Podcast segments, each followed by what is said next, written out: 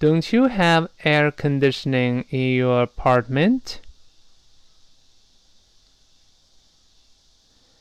It's sweltering here. Well, there's air conditioning.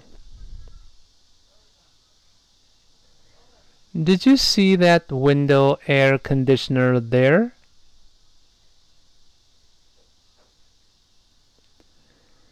The problem is that the window unit is not powerful enough.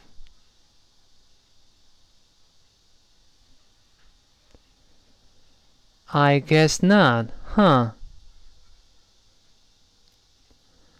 Well, I'm going to move out anyway.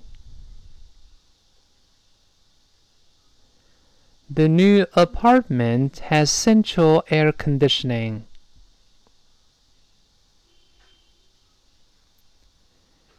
You should have moved out long, long ago.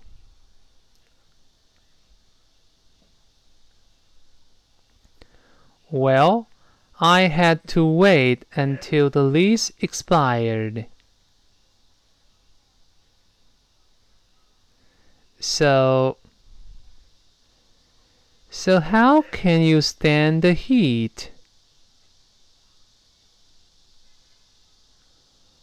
Well, I opened the windows and and I've got an electric fan here.